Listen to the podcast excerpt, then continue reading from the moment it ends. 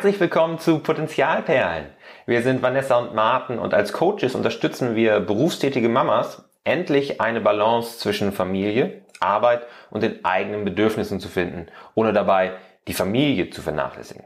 Das machen wir unter anderem mit diesem Podcast, aber auch mit unserem kostenlosen E-Book Die besten Mamas sind egoistisch.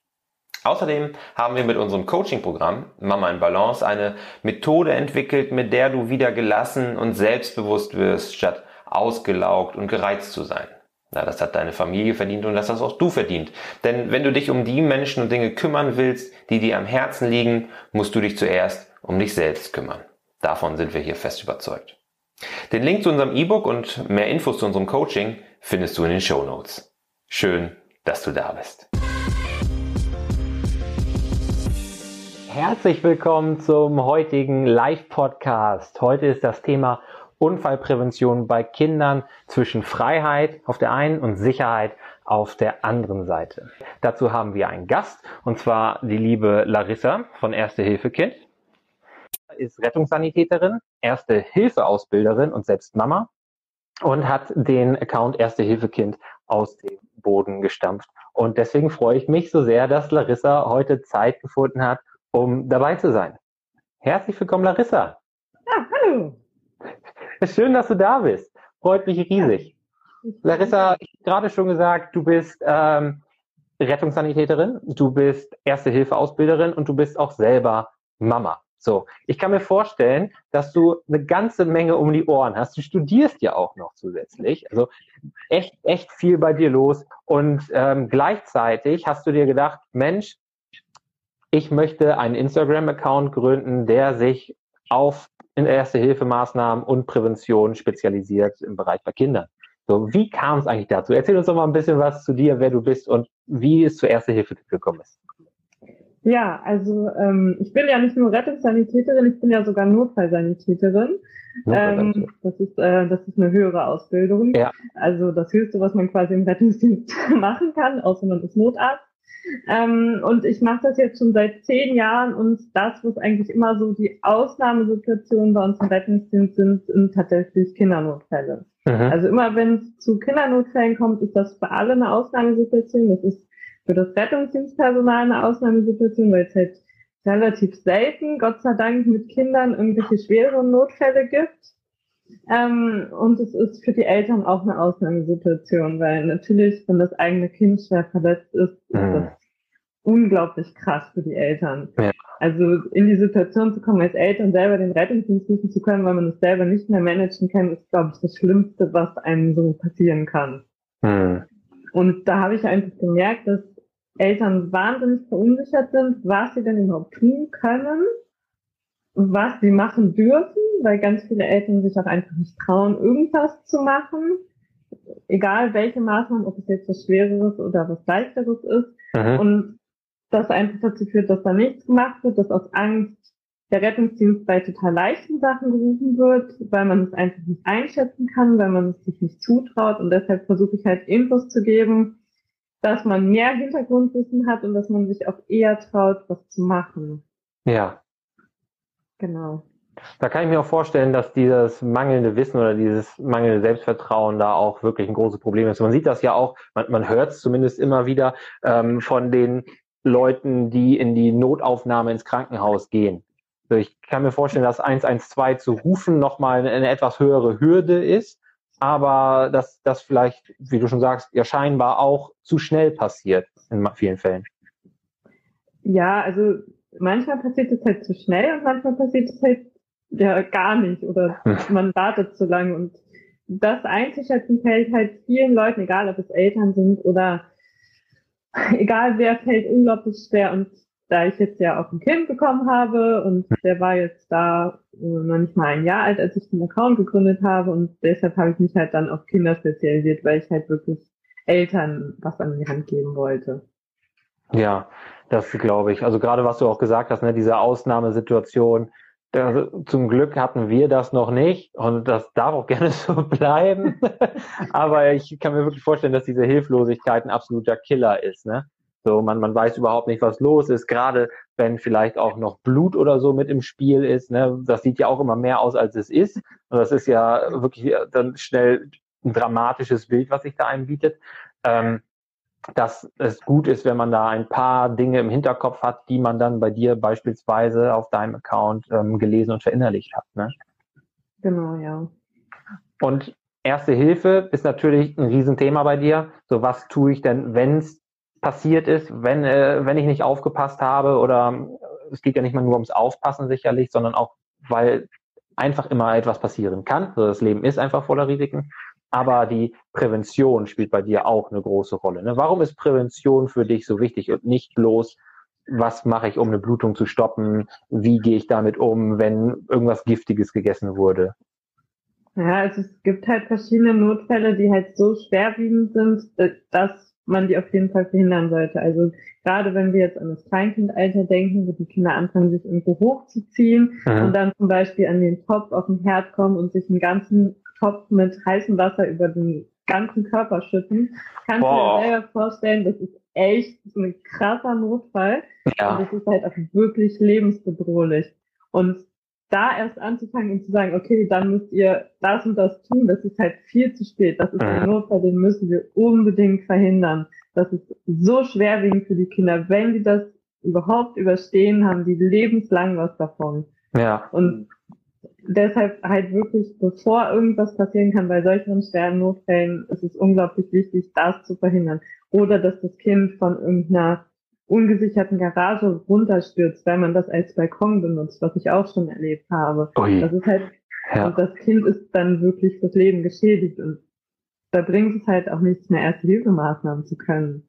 Hm. Und um sowas zu verhindern, ist es halt unglaublich wichtig, dass wir an einige Punkte denken. Es geht jetzt nicht darum, dass wir einen Hochsicherheitstrakt aus unserem Zuhause machen und dass das Kind gar nichts mehr darf. Das, um Gottes Willen, darum geht es nicht. Aber es geht halt darum, wirklich Gefahrenschwerpunkte zu erkennen, und die ausschließen zu können. Das, also Stürze passieren immer, das passiert auch mal eine Beule, ein ausgeschlagener Zahn, das ist ja, ja. nichts Schlimmes. Aber Verbrühungen, irgendwelche Stürze irgendwo runter sind halt wirklich schlimm und das müssen wir verhindern. Ja, wenn du das so sagst, da kannst du einmal wirklich kalt den Rücken runterlaufen, so als äh, Elternteil. Ja. Ne? Das, gerade was Verbrühungen angeht oder wirklich Stürze aus einer Höhe, die nicht von einfach stehend oder sitzend aus Parkett, was schon schlimm genug ist, äh, schon dramatisch genug sich anfühlt, äh, sondern wirklich von der Garage. Ne? Das ist ja, da geht's ja mal einfach zweieinhalb Meter runter. Da kommt auch erstmal nicht. Das ist natürlich zu vermeiden, das stimmt. Ich habe mal irgendwo auf, ich glaube, es war auf einer öffentlichen Toilette, weißt du, diese mit Edding, diese Schmierereien in den Kabinen, ähm, gelesen, vorbeugen ist besser als auf die Schuhe kotzen. Und ich finde, das ist ein, das ist ein Spruch, der an der Stelle auch ganz gut passt. Und ähm, deswegen Prävention ist ja in, in allen Bereichen einfach ein Thema. Ne? Sei es jetzt die Krebsvorsorge, sei es Prävention, ähm, was, was zum Beispiel auch Spielsucht oder so angeht. Das ist ja wirklich immer gut vorher etwas zu tun, als darauf zu warten, bis das Kind wortwörtlich in den mhm. Brunnen gefallen ist. Ne?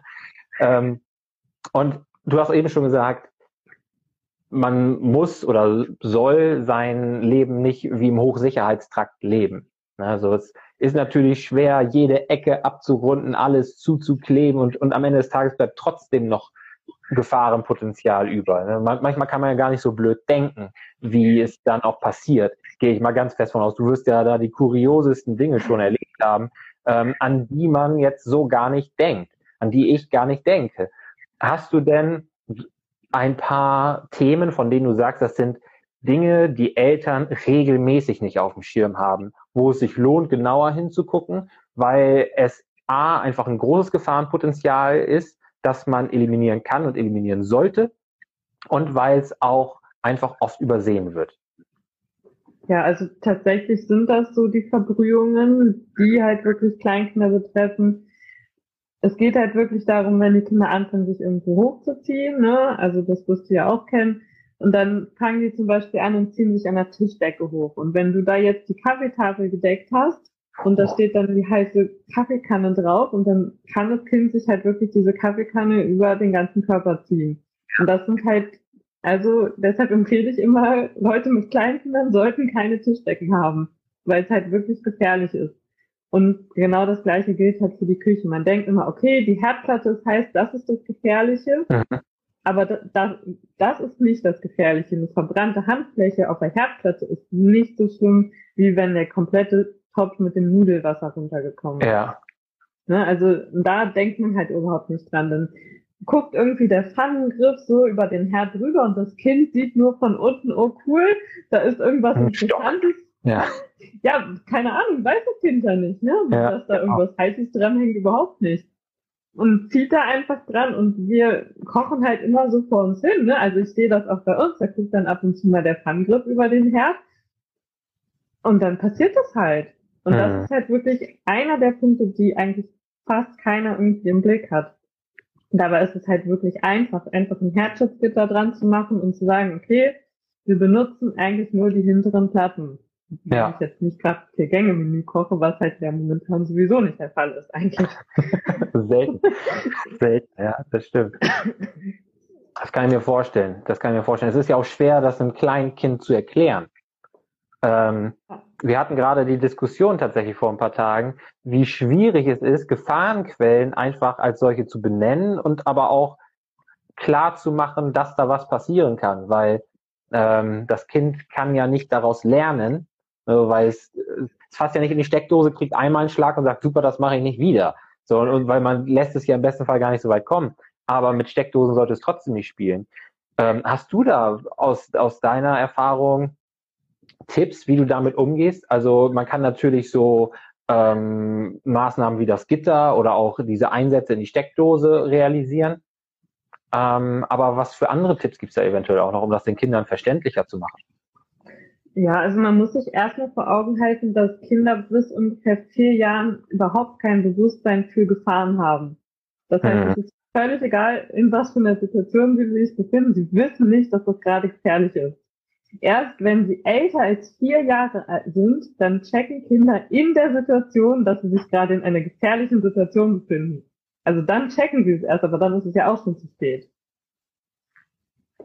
Ja, und das muss man sich erstmal vor Augen machen. Das, das denkt man immer gar nicht. Manche sagen, ja, mein zehn Monate altes Baby merkt nicht, dass das gefährlich ist, dass es an der Sofakante spielt. Ja. Kann es überhaupt noch nicht merken. Das dauert wirklich noch vier, fünf Jahre, bis es das überhaupt realisiert in der Situation.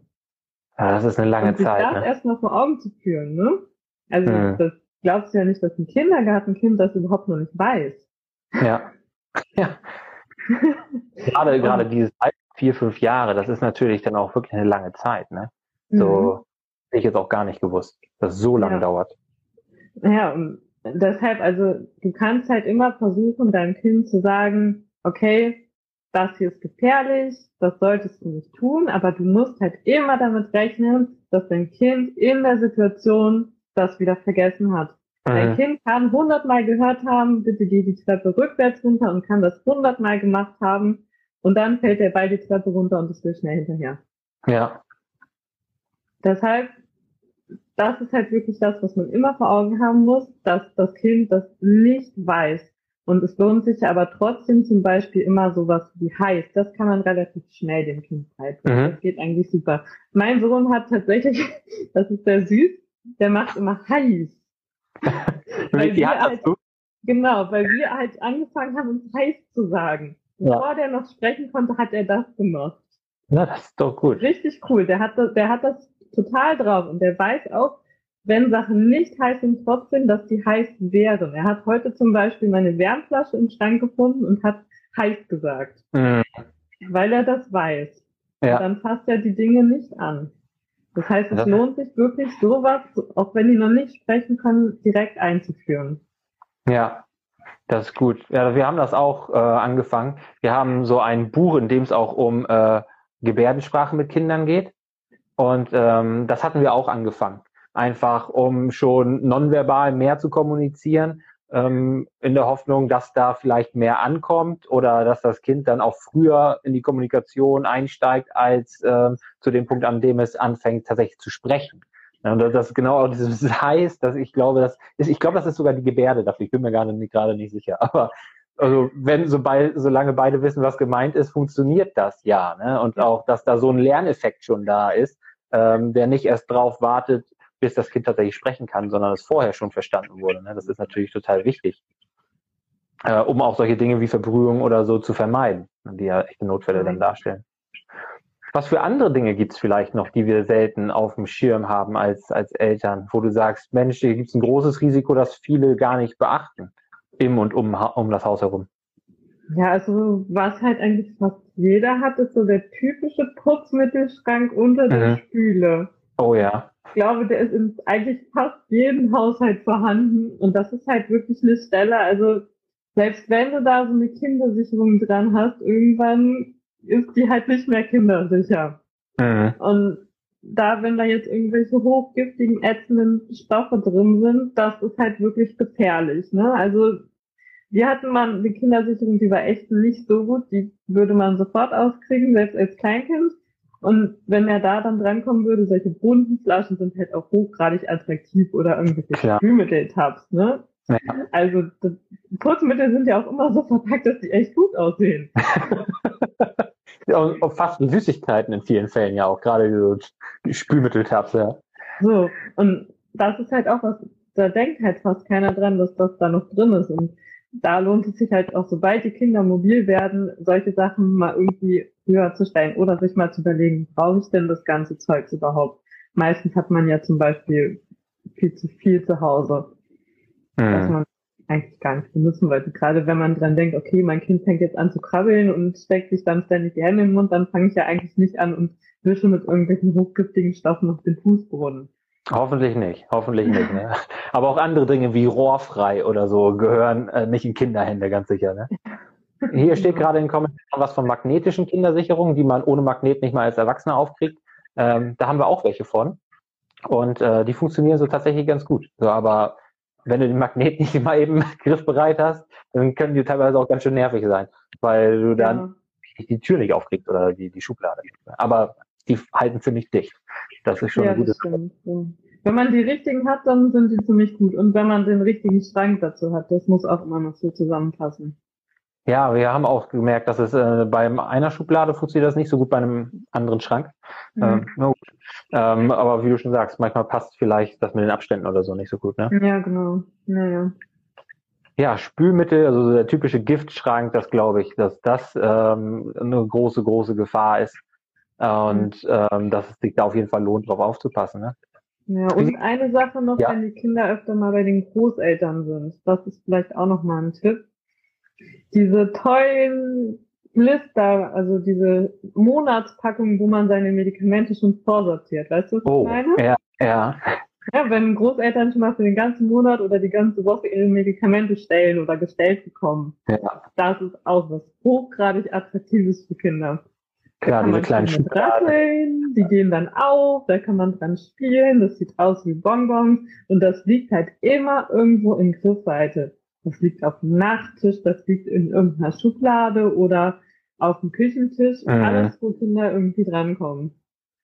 Und das ja, ist halt auch was, was eigentlich, das liegt überall und das habe ich in so vielen hundert Wohnungen schon gesehen.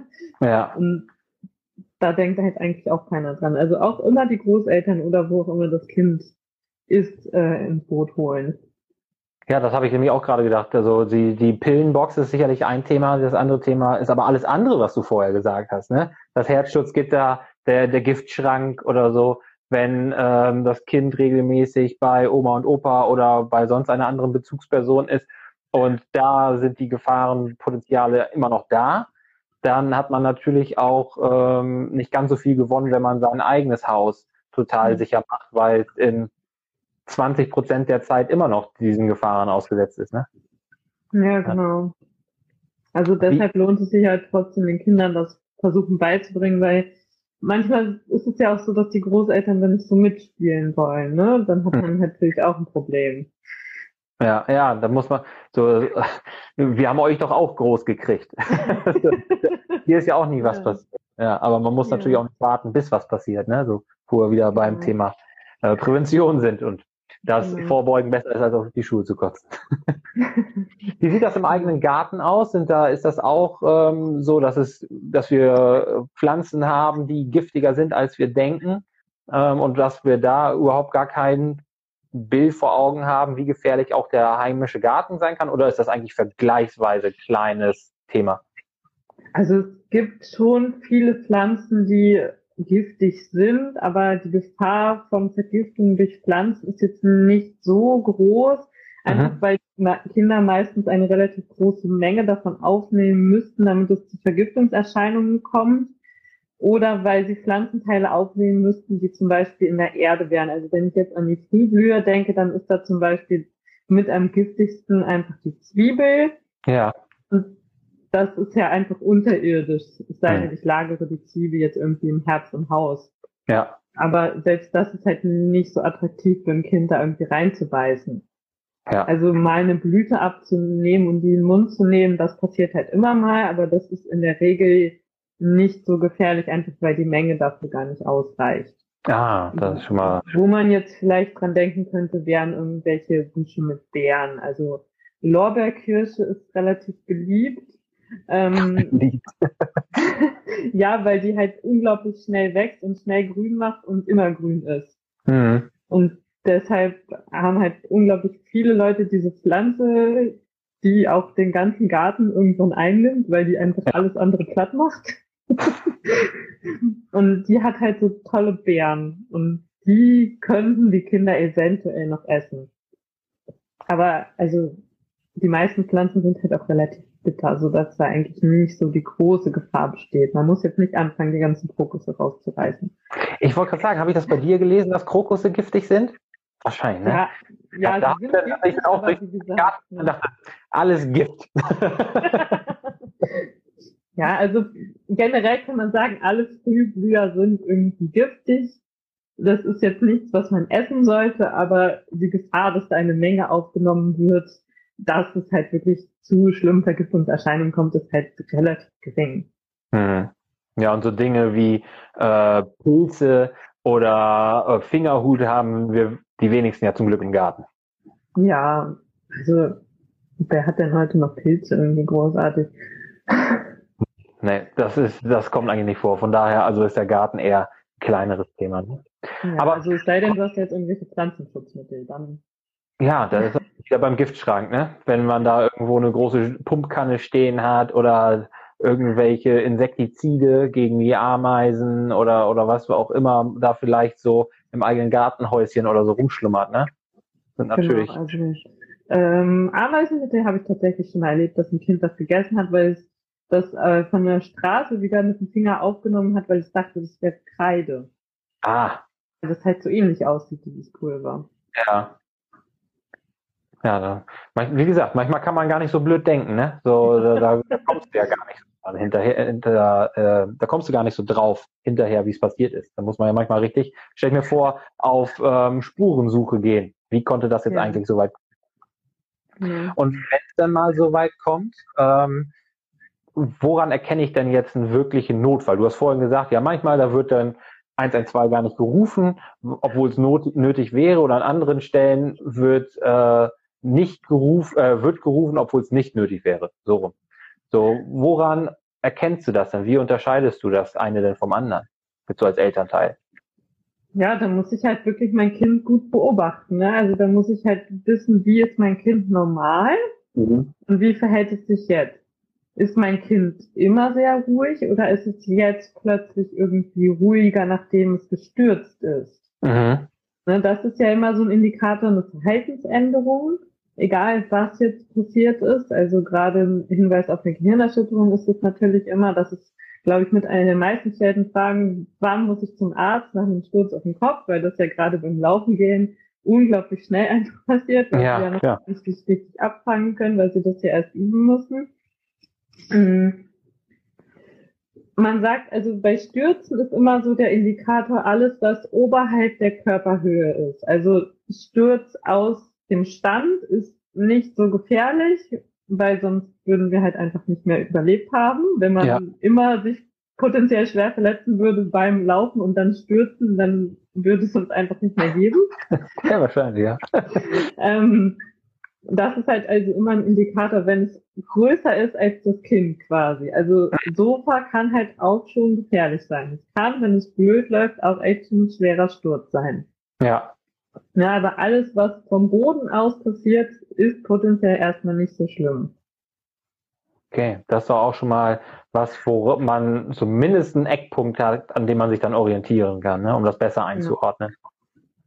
Genau, und je jünger das Kind ist, desto eher muss man natürlich gucken, ob man das mal untersuchen lassen sollte, weil mhm. ein kleineres Kind sich natürlich nicht so gut äußert wie ein älteres Kind einfach.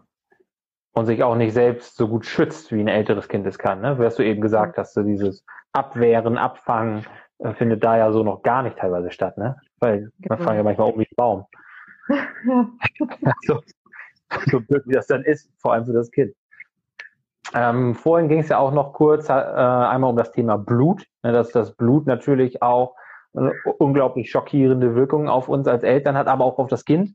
Ja, wenn, wenn so ein Kind sieht, dass es blutet und dass es nicht bloß ein Tropfen ist, ähm, dann ist da natürlich auch schnell Panik angesagt im schlimmsten Fall.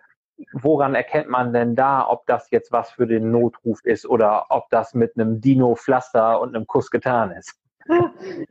Ja, also alles, wo ich mich traue, da nur ein Pflaster drauf zu kleben, ist wahrscheinlich nicht so schlimm. Wenn ich mit größerem Material und Verbänden arbeiten muss, damit die Blutung aufhört, mhm. dann ist es potenziell ja schon mal schwerwieger. Ne? Das ist, ja. glaube ich, immer ein ganz guter Indikator.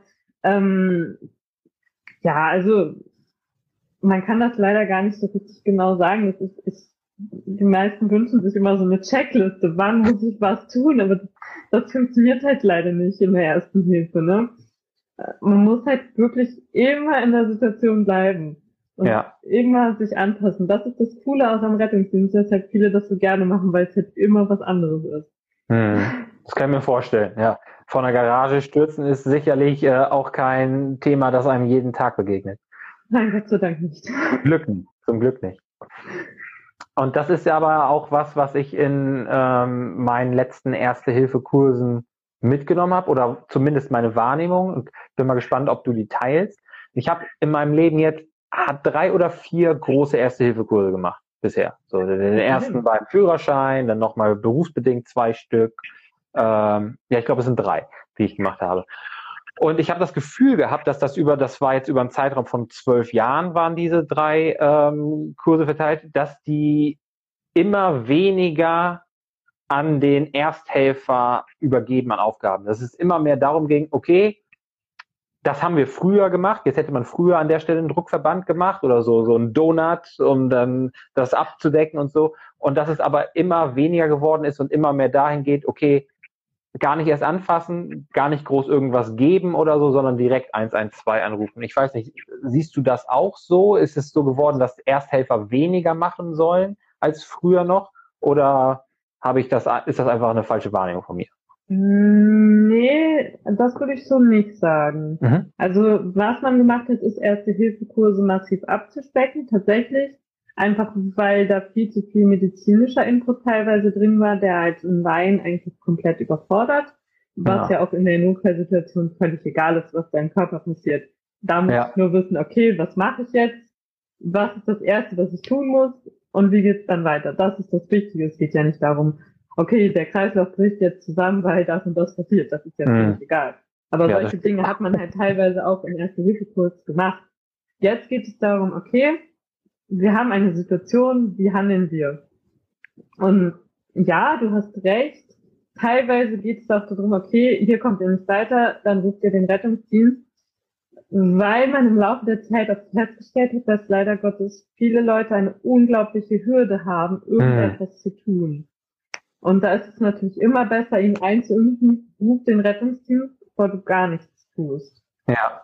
Weil das ist halt auch was, was passiert, dass viele Leute aus Angst einfach einen Notfall, der jetzt irgendwo draußen zum Beispiel passiert, als Passant, einfach weggucken. Mhm.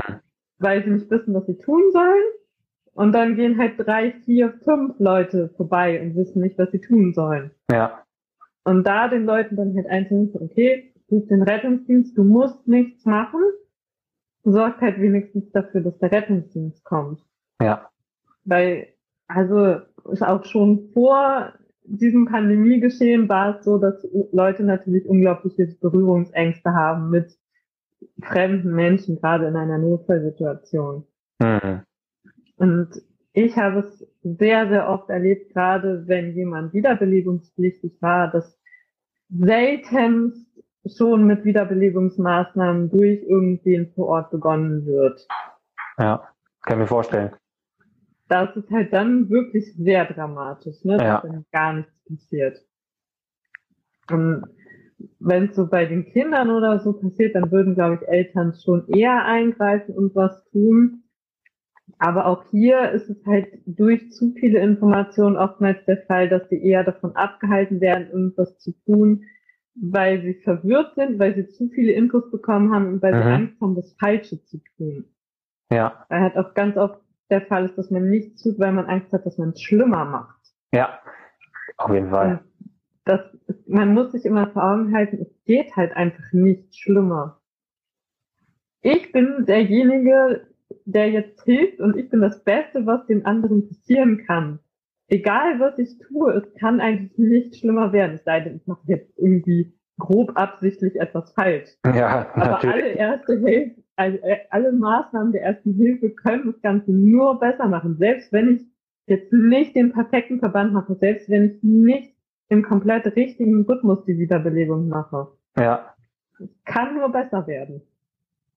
Das ist gut. Das ist auch so wichtig, sich das immer noch mal wieder vor Augen zu führen, ne? oder vor Augen geführt zu bekommen, wie wichtig es auch ist, da aktiv zu werden. Und ich kann mir das auch vorstellen, wie du sagst, dass das ein Unterschied für die Leute ist und für die Eltern. Beim eigenen Kind eine Wiederbelebung zu machen ähm, oder eine Herzrhythmusmassage und so weiter oder äh, das bei einem komplett Fremden zu machen, den man noch nie gesehen hat, der ähm, da irgendwo bewusstlos liegt. Ja, dann hat er vielleicht noch einen Bart wie ich oder so und dann, dann kommen da auch noch irgendwelche hygienischen Bedenken mit rein. So, das sind ja alles Sachen, die ähm, potenziell Hürden sind und potenziell auch tödlich sein können. Dann, ne? ja. ähm, aber es gibt ja auch Besonderheiten bei Kindern und Erster Hilfe. Das ist ja nicht alles so, wie es bei den Erwachsenen ähm, gemacht und gelehrt wird, richtig? Ja, fast. Ja, fast. Also es gibt ein paar Sachen, die sind einfach besonders bei Kindern, gerade wenn wir jetzt von der Wiederbelebung sprechen. Mhm. Ähm, bei Erwachsenen ist es halt meistens ein Problem des Herzens einfach, dass das Herz aufhört zu schlagen, weil zum Beispiel ein großer Herzinfarkt da war, irgendwelche Herzrhythmusstörungen oder einfach ein altes Herz, mhm. das halt einfach nicht mehr kann. Und bei Kindern ist es halt sehr, sehr oft ein Atemproblem. Oh, okay. Also Herzbeschwerden haben Kinder ja eher selten, es sei denn, mhm. sie haben jetzt einen bekannten Herzfehler. Bei Kindern ist es eher ein Problem der Atmung und dass deshalb der Kreislauf versagt. Und deshalb gibt es eine kleine Modifikation in der Wiederbelebung im Vergleich zu den Erwachsenen, und zwar, dass man vorher einmal fünfmal beatmet. Ah. Einfach, dass man schon mal beatmet und dass durch das Beatmen kann es tatsächlich sein, dass ich dann gar nicht erst in die Wiederbelebungsmaßnahmen kommen muss. Mhm. Das schon das Kind so weit vorwärts bringt, dass es wieder selbstständig atmen kann. Das, das ist der entscheidende Faktor. Ja, das ist natürlich spannend, dass es da solche Unterschiede gibt. Aber wenn man drüber nachdenkt, klingt es logisch. Aber ich wäre so nicht drauf gekommen, hättest du mich gefragt. Ne? Keine Chance. deswegen ist es ja auch wichtig, dass wir ähm, Erste-Hilfe-Kurse regelmäßig machen, um einerseits auf die Änderungen da hingewiesen zu werden. Und wenn es so ist, das, was ich wahrgenommen habe, irgendwie habe ich das Gefühl, ich soll schneller oder eher den, äh, den Notruf wählen und das der Grund dahinter ist, ne, damit man sich jetzt nicht Gedanken macht, wie geht denn jetzt ähm, ein richtiger Druckverband oder so, sondern im Zweifelsfall erstmal direkt 112 und dann gucken, ob ich das noch irgendwie gestillt kriege, bis der Rettungsdienst eintrifft. Aber ähm, es ist natürlich gut, da auf dem Laufenden zu bleiben, auch dass die stabile Seitenlage zum Beispiel nochmal vereinfacht wurde, ein oder vielleicht sogar zweimal in den zwölf Jahren, in denen ich jetzt die Kurse gemacht habe. ähm, das ist immer so, das ist ja auch schön, wenn man von Ausbilder oder der Ausbilderin gefragt wird, kann jemand stabile Seiten haben? Denkst, weiß ich. Dann, ja, ja, schön, nicht schlecht, machen wir nicht mehr so. Ach Mensch, Leute. ja, das passiert. Aber, ja, aber ähm, du hast ja auch einen Erste-Hilfe-Kurs tatsächlich für Erste Hilfe am Kind, richtig? Genau, ja. Kannst du dazu noch was erzählen, weil ich mir vorstellen kann, dass es halt auch für viele Eltern einfach relevant und interessant ist? Ja, also ich habe einen Erste-Hilfe-Kurs, der ist auch immer relativ schnell ausgebucht, also muss immer sehr schnell sein. ähm, das ist ein Kompaktkurs, weil ich gesagt habe, okay, Eltern haben wenig Zeit, wollen mhm. aber viel Input haben, deshalb habe ich einen Kompaktkurs zusammengestellt mit wirklich den wichtigsten Sachen, dass man sich auf das konzentriert, was wirklich das Leben des Kindes retten kann. Nicht irgendwie irgendwelche kleineren Verletzungen, da erzähle ich auch immer kurz noch ein bisschen was zu, aber ja. das hat halt nicht die Priorität, sondern es geht darum, Wiederbelebung zu lernen oder wenn mein Kind sich jetzt verschluckt, zum Beispiel beim Beikoststart, das ist glaube ich somit die ja, größte Angst beim Beikoststart von ne? Eltern. Ja. Ähm, das sind halt wirklich Faktoren, die ich in meinem Erste-Hilfe-Kurs immer erzähle. Und auch noch ein bisschen was dazu, wie man Unfälle tatsächlich vermeiden kann. Ja, sehr gut. Sehr ja, wichtiges Thema. Zwei Stunden kompakt durch und dann hast du viel Input und weißt viel und die Rückmeldungen sind immer sehr gut, dass man dann wirklich sich sicherer fühlt. Und darum geht es ja, sich sicher zu fühlen, dass man auch dann handeln würde. Genau. Das, das glaube ich. Das ist so wichtig, ne? Weil du hast es eben ja auch schon ein, zwei Mal gesagt, so diese Unwissen, dieses Unwissen oder die Unsicherheit, wenn das im Weg steht, dass man tatsächlich hilft, dann ist das einfach eine große Katastrophe, ne? Weil man selber das Beste ist, was dem oder derjenigen jetzt gerade passieren kann, ne? Und genau. ähm, gerade wenn es die eigenen Kinder sind, dann liegt einem das Thema ja noch mal mehr am Herzen und man ist da irgendwie emotional, emotional noch näher dran. Und dann ist es auch eine gute Sache, sich da noch mal ähm, die wichtigsten Dinge vor allem für die kritischsten Situationen nochmal beibringen zu lassen. Ne? Genau. Also du hast sehr viele Erste-Hilfe-Kurse. Die meisten haben tatsächlich nur einen neu gemacht. Und das ist dann halt schon viele Jahre her, wenn man Kinder bekommen hat dann. Ja, das stimmt. Das ist in vielen Fällen echt lange her.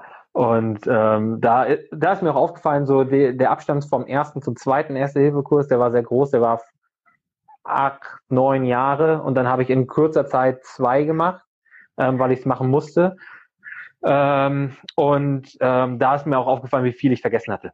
Mhm. Also da, da, da war der Abstand wirklich groß und da hatte ich wirklich einiges vergessen, auch keine Aufrichtung zwischendurch oder so. Ja. Und jetzt die, die dichte aneinander waren, da war das dann schnell auch ein bisschen langweilig, weil es sich, weil man noch viel einfach im Kopf hatte. Und ich denke, das ist auch ein großes Problem von von diesen so wichtigen Ausbildungen, dass man aber, wenn die acht Stunden dauern oder so, irgendwann auch einfach nicht mehr aufnahmefähig ist. Ja. Ähm, aber da ist einfach klar geworden, boah, das war zu lang her, ich habe zu viel vergessen bis jetzt und das ist gut, dass ich wieder eingemacht habe.